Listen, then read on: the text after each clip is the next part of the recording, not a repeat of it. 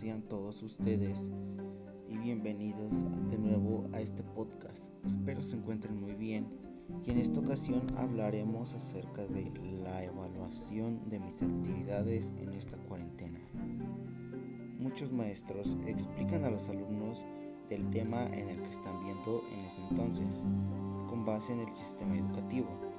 Además, los profesores cuando hacen sus actividades hacia los alumnos, les dicen que pueden investigar en libros, internet, revistas, enciclopedias, entre otras más, así poder, para así poder reforzar sus conocimientos conforme a este tema y poder realizar de manera adecuada sus actividades.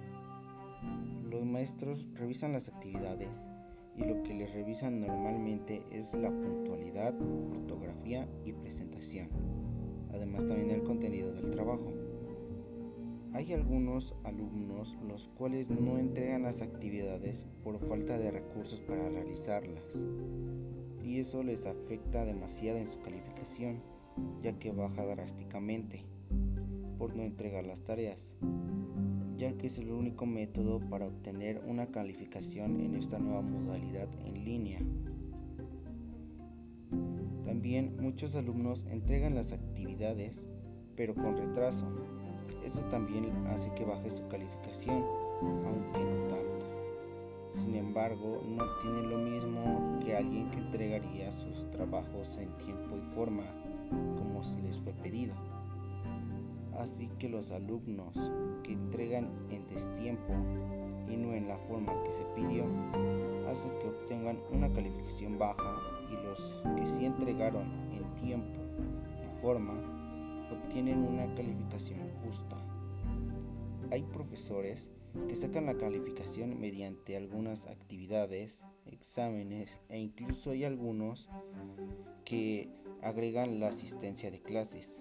Sin embargo, este último no llega a ser tan justa, ya que muchos alumnos no pueden conectarse siempre a clases o tienen problemas para hacerlo. Sin embargo, aún así, muchos maestros llegan a hacer eso y le dan prioridad a los alumnos que sí se conectan a sus clases, puesto que en algunas actividades puede que no lo expliquen bien qué es lo que hay que hacer y solamente lo hagan en las clases. Eso es lo que les daría preferencia más que nada a los que sí se conectan a las clases. Así que más que nada la calificación de los alumnos depende más de la entrega de trabajos en tiempo y forma como se les pidió. Esto sería todo por el día de hoy. Espero tengan un lindo día, tarde o noche y nos veremos hasta una próxima.